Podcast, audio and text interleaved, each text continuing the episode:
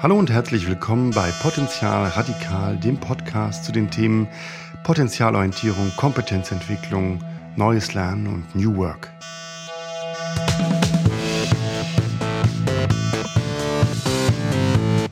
Heute mit dem Thema, soll es ein Grundrecht auf Coaching geben? Und wie könnte so etwas aussehen? Was bedeutet das? Damit möchte ich mich heute beschäftigen.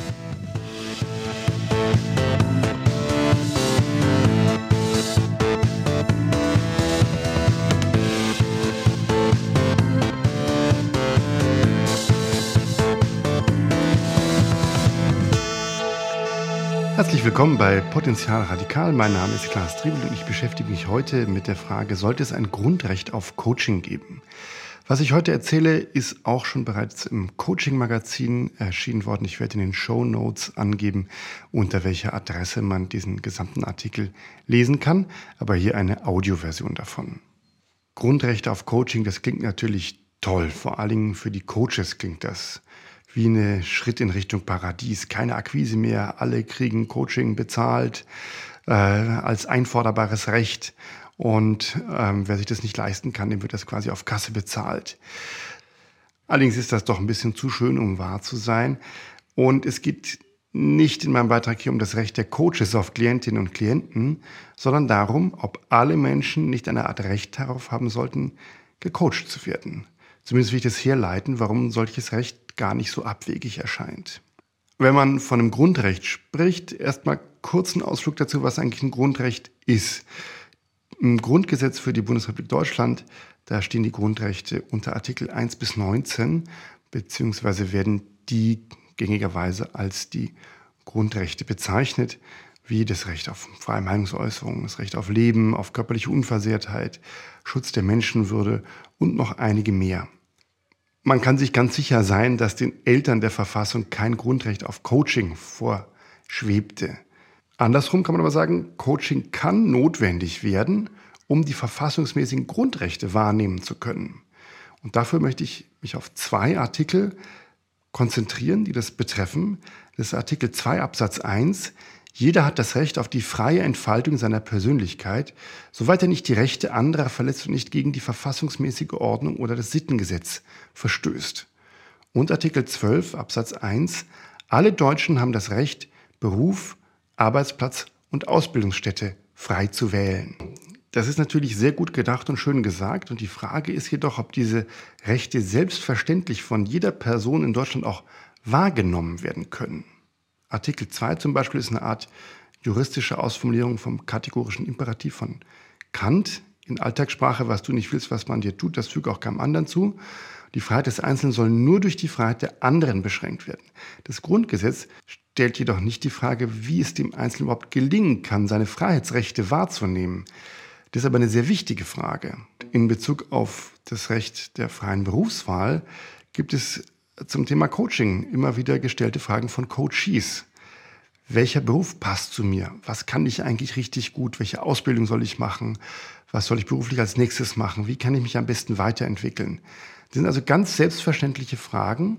Und da wird es jetzt eigentlich interessant, wenn Menschen das Recht darauf haben sollen, ihre Persönlichkeit frei zu entfalten und einen Ausbildungsplatz und einen Beruf zu wählen, dann stellt sich die Frage, wie man sie darin unterstützen kann, diese Rechte auch wirklich wahrnehmen zu können. Da könnte man jetzt sagen, da handelt es sich irgendwie um Luxusproblem. Doch gerade wenn wir an die Entfaltung der Persönlichkeit denken, geht das Problem tiefer. Und dessen Bewältigung ist kein Luxus, sondern kann als Voraussetzung für ein glückliches Leben bezeichnet werden. Nicht umsonst ist das ein Grundrecht und nicht ein Luxusrecht. Ja? Kurzer Ausflug dazu auch in die Entwicklungspsychologie. Ähm, da hat der Entwicklungspsychologe Robert Havikhurst 1948 das Konzept der Entwicklungsaufgaben entwickelt. Ich zitiere da kurz, eine Entwicklungsaufgabe ist eine Aufgabe, die sich in einer bestimmten Lebensperiode des Individuums stellt. Ihre erfolgreiche Bewältigung führt zu Glück und Erfolg, während Versagen das Individuum unglücklich macht, auf Ablehnung durch die Gesellschaft stößt und zu Schwierigkeiten bei der Bewältigung späterer Aufgaben führt. Solche kritischen Übergänge, an denen man scheitern kann, die stellen sich in einer flexibilisierten Arbeitswelt immer wieder. Und wer die Entwicklungsaufgabe einen Beruf zu lernen und auszuüben bewältigt hat, kann sich nicht darauf verlassen, diese Aufgabe nicht noch mehrmals gegenüberstehend zu sehen. Es gibt eine ganze Reihe von kritischen beruflichen Übergängen, äh, die von Menschen unterschiedlich gut bewältigt werden. Es ist Schule, Erstausbildung, Studium, erster Job, Job, Wechsel, Mutterschaft, Vaterschaft, Wiedereinstieg in den Job, Migration, Empty Nest, Auszug der Kinder, Ende der Erwerbstätigkeit. Und nicht jeder braucht an einem oder überhaupt an jedem dieser Übergänge Unterstützung durch einen Coach. Doch Coaching ist geeignet, für jeden dieser Übergänge hilfreich zu sein. Und jeder dieser Übergänge ist auch ein Punkt, an dem Menschen dabei scheitern können, ihre Freiheit im Sinne der freien Entfaltung der Persönlichkeit und der freien Wahl des Berufs und der Arbeitsstätte wahrzunehmen. Jetzt muss man sagen, dieser permanente Wandel ist Teil unserer Kultur geworden. Wenn wir das mal als Tatsache anerkennen, dann müssen wir uns Gedanken darüber machen, welche Techniken Menschen beherrschen sollten, um sich in dieser Kultur frei entfalten zu können. Das Entwickeln neuer Kulturtechniken sichert dann den Bestand und den Wohlstand von Gesellschaften eben. Also Kulturtechniken sind auch solche Sachen wie Feuer machen, Landwirtschaft, Schreiben, Rechnen, Mobilität. All das sind Kulturtechniken, deren Entwicklung auf der einen Seite die jeweilige Gesellschaft, die diese Kulturtechnik zuerst entwickeln, einer breiten Masse zugänglich machen konnten, vorangebracht haben. Und auf der anderen Seite sind das Unterscheidungsmerkmale, Wer die jeweilige Kulturtechnik nicht beherrscht, wer nicht schreiben und rechnen kann, wer nicht mobil ist, wer kein Smartphone hat, wer sich nicht im Internet auskennt, dem fehlen wesentliche Techniken, um am gesellschaftlichen Leben und am Fortschritt überhaupt teilhaben zu können.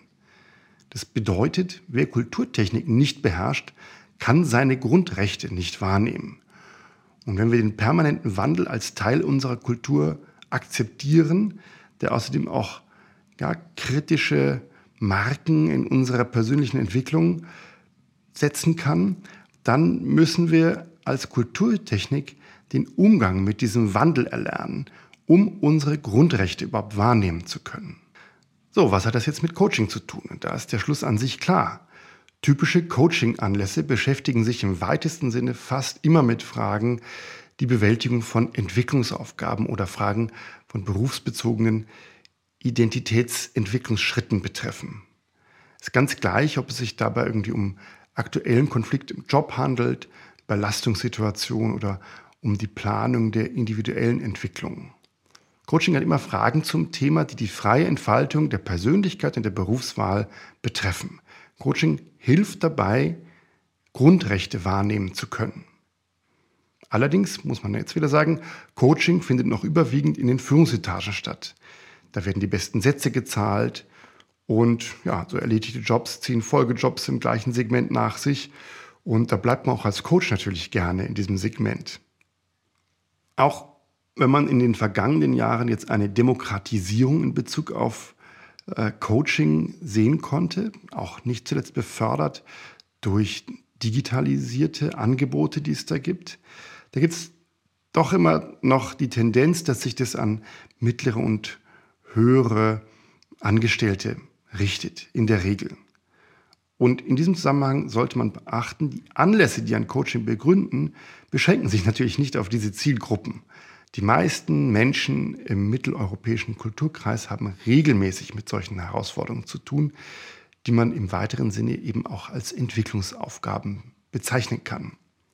Die Frage ist jetzt, wie man es möglichst vielen Menschen ermöglichen kann, Coaching-Leistungen in Anspruch zu nehmen, auch wenn sie nicht in der Lage sind, diese selbst zu finanzieren. Da gibt es die Möglichkeit, seitens der Arbeitsagentur Coaching-Leistung finanziert zu bekommen. Das ist gut, das greift aber zu kurz. Auch Lesen und Schreiben sollte man ja als Kulturtechniken nicht nur dann lernen, wenn man anders keinen Job bekommt. Sollte keine Notleistung, sondern eine Regelleistung sein. Was also tun? Eine Art Coaching-Krankenkasse abschließen, um das regelmäßig machen zu können? Sicher nicht. Vielmehr halte ich eine Art erweitertes Coaching-Verständnis für wünschenswert oder zumindest ein Verständnis davon, wie man sich ressourcen- und potenzialorientiert mit der beruflichen Situation seines Gegenübers beschäftigen kann. Dafür sollte zumindest ein grundlegendes Verständnis davon entwickelt werden, was Kompetenzen sind und wie sich diese entwickeln lassen. Im Alltagsverständnis hatten wir schon mehrmals bezeichnet Kompetenzen ja immer nur können und es fehlt meistens eine konkrete Vorstellung davon, wie man die weiterentwickeln kann. Durch Üben vielleicht, durch Lernen. Oder wie, wie übt man aber und was soll man lernen? Hatten wir in diesem Podcast schon an unterschiedlichen Stellen. Jetzt schauen wir uns mal unterschiedliche Gruppen an, für die das relevant sein kann.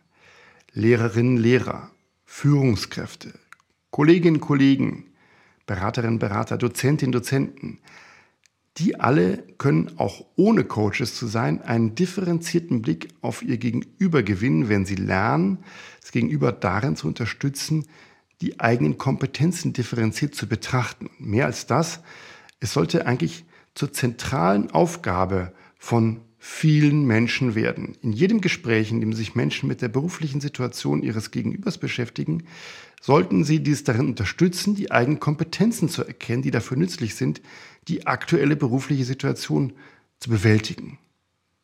Man stelle sich vor, dass alle Dozentinnen, Dozenten, Lehrerinnen, Lehrer, Führungs- und Beratungskräfte an öffentlichen Stellen und in der Wirtschaft daran interessiert wären, was man weiß, welche Erfahrung man hat, welche Skills man mitbringt, wo die Talente liegen und was man damit sinnvoll machen kann.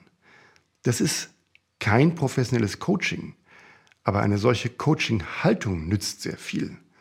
Und wenn ich in einen Kontext gerate, in dem ich mich beruflich orientieren will oder muss, dann sollte ich das Recht haben, nach genau diesen Aspekten gefragt zu werden, um sie in die weitere Gestaltung meiner beruflichen Zukunft einbringen zu können. Ich habe es ganz am Anfang schon mal gesagt, Coaching wird häufig von der Anbieterseite her betrachtet. Warum ist Coaching wichtig? Wie hoch sind die Tagessätze? Wie können sich Coaches organisieren? Wie können sich qualifizierte Coaches von selbsternannten Coaches differenzieren? All das sind Fragen, die nur sekundär die Klienten im Blick haben. Wenn man aber akzeptiert, dass Coaching-Ansätze nützlich sind, um Menschen bei der Bewältigung von Entwicklungsaufgaben behilflich zu sein, damit sie ihre Grundrechte wahrnehmen können, dann muss man von den Klientinnen und Klienten ausdenken. Coaching sollte keine exklusive Veranstaltung sein, sondern dort stattfinden, wo die potenziellen Klientinnen und Klienten sind. Und wo ist das? Wo beschäftigen sich viele Menschen mit ihrer beruflichen Situation? An Schulen, in jeglichen Ausbildungsstätten, in der Arbeit, in öffentlichen Institutionen. An all diesen Stellen arbeiten Menschen, die nicht professionelle Coaches sein können, aber zu deren Professionalität es gehören sollte, eine Coaching-Haltung einnehmen zu können, vollkommen unabhängig von der Fakultät oder dem beruflichen Hintergrund. Es sollte die Aufgabe jeder lehrenden, beratenden oder führenden Kraft sein, eine ressourcen- und potenzialorientierte Haltung an den Tag zu legen, sich um die Potenziale und Kompetenzen des Gegenübers zu kümmern und es bei deren Entwicklung zu unterstützen. Das ist nicht zu viel verlangt und es wäre viel damit erreicht. Und welche Rolle können jetzt Coaches dabei spielen? In den vergangenen Jahren beschäftigen sich Coaches viel mit ihrer Professionalisierung. Wie können wir uns von unprofessionellen Coaches abgrenzen? Dieser Frage begegnet man immer wieder. Im gesellschaftlichen Kontext ist diese Frage allerdings falsch gestellt bzw. irrelevant. Da sollte sie lauten, wie können Coaches ihr professionelles Wissen weitergeben, damit möglichst viele Menschen von diesem profitieren können, damit Coaching eben kein exklusives Angebot bleibt, sondern eine eher inklusive Angelegenheit wird. Das war's für heute bei Potenzial Radikal. Ich freue mich aufs nächste Mal. Ciao.